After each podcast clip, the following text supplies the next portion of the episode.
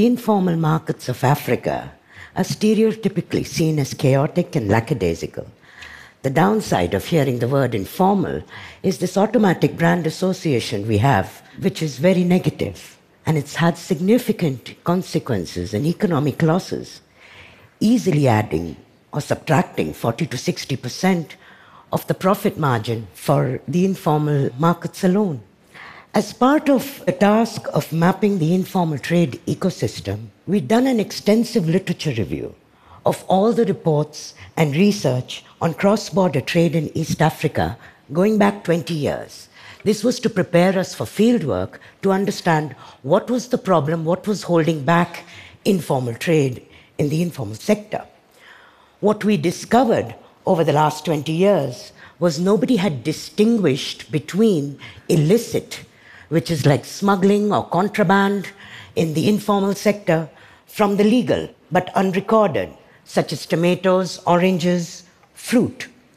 This criminalization, what in Swahili refers to as biashara, which is the trade or the commerce, versus magendo, which is the smuggling or contraband, this criminalization of the informal sector in English by not distinguishing between these aspects easily can cost each African economy between 60 to 80% addition on the annual GDP growth rate because we are not recognizing the engine of what keeps the economies running.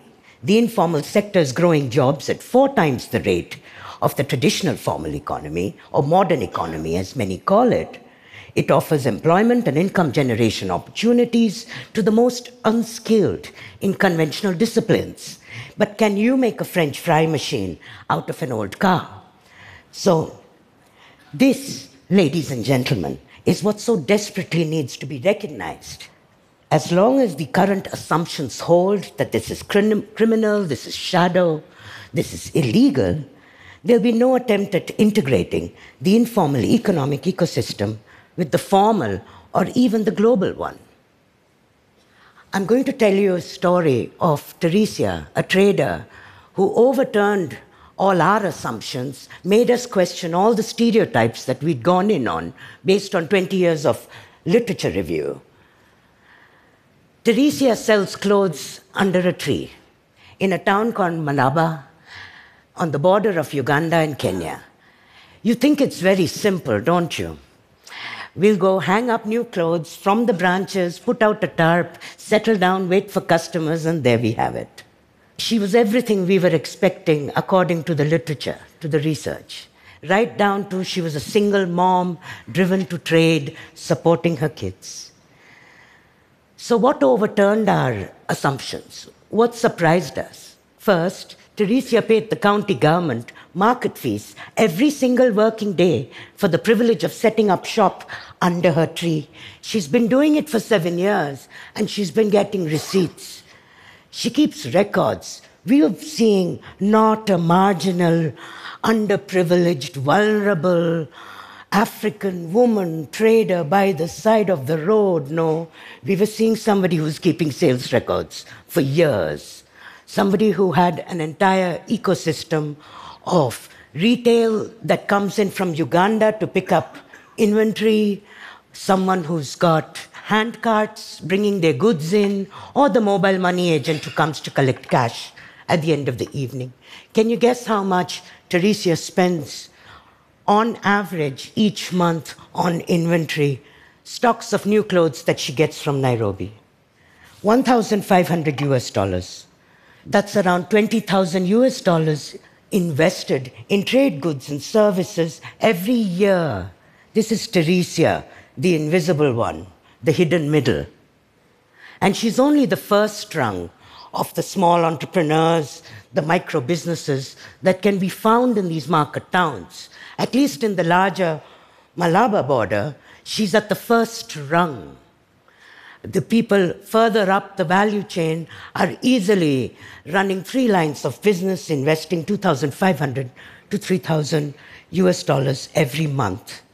So the problem turned out that it wasn't their criminalization. You can't really criminalize someone you're charging receipts from. It's the lack of recognition of their skilled occupations, the bank systems and structures have no means to recognize them as micro businesses, much less the fact that, you know, her tree doesn't have a forwarding address. So, she's trapped in the middle. She's falling through the cracks of our assumptions. You know, all those microloans to help African women traders? They're going to loan her $50 or $100. What's she going to do with it? She spends 10 times that amount every month. Just on inventory. We're not talking the additional services or the support ecosystem. These are the ones who fit neither the policy stereotype of the low skilled and the marginalized, nor the white collar salaried office worker or civil servant with a pension that the middle classes are allegedly composed of. Instead, what we have here are the proto SMEs. These are the fertile seeds of businesses and enterprises that keep the engines running. They put food on your table.